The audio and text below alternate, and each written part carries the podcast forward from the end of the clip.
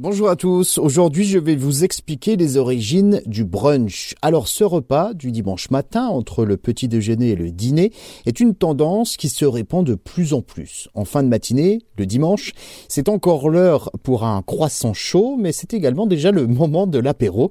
Alors le dimanche, avant midi, on mélange donc le breakfast, le petit déjeuner en anglais, et puis le lunch qui signifie déjeuner, et ça donne donc le brunch. Aujourd'hui, de nombreux restaurants proposent ce repas entre petit déjeuner et dîner.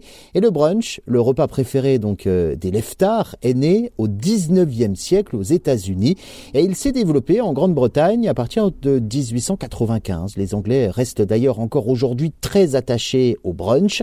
Dans les années 80, ils débarquent donc chez nous, en France, surtout en ville, dans les hôtels de luxe, pour satisfaire les clients qui ne se réveillent pas pour euh, l'heure du petit déjeuner. Le brunch se savoure désormais partout dans le monde.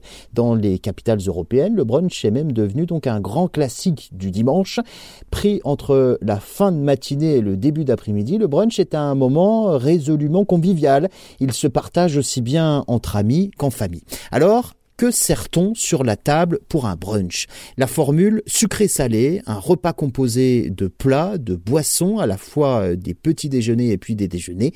On retrouve euh, des boissons chaudes, des viennoiseries, des toasts ou encore des tartines, le bacon et puis euh, les pommes de terre sautées sont également gracieusement déposées sur ces tables pendant le brunch. Du haddock pour le brunch nordique ou encore de la charcuterie pour le brunch à l'allemande.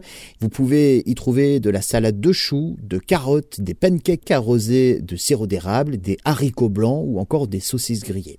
Allez, je vous glisse pour terminer ma petite recette de brunch parfait. Des gaufres, des croque-monsieur encore chauds, des œufs brouillés avec une salade verte, un bol de café noir et un verre de vin blanc. Avec cela, le dimanche après-midi ne peut être que radieux. Allez, régalez-vous.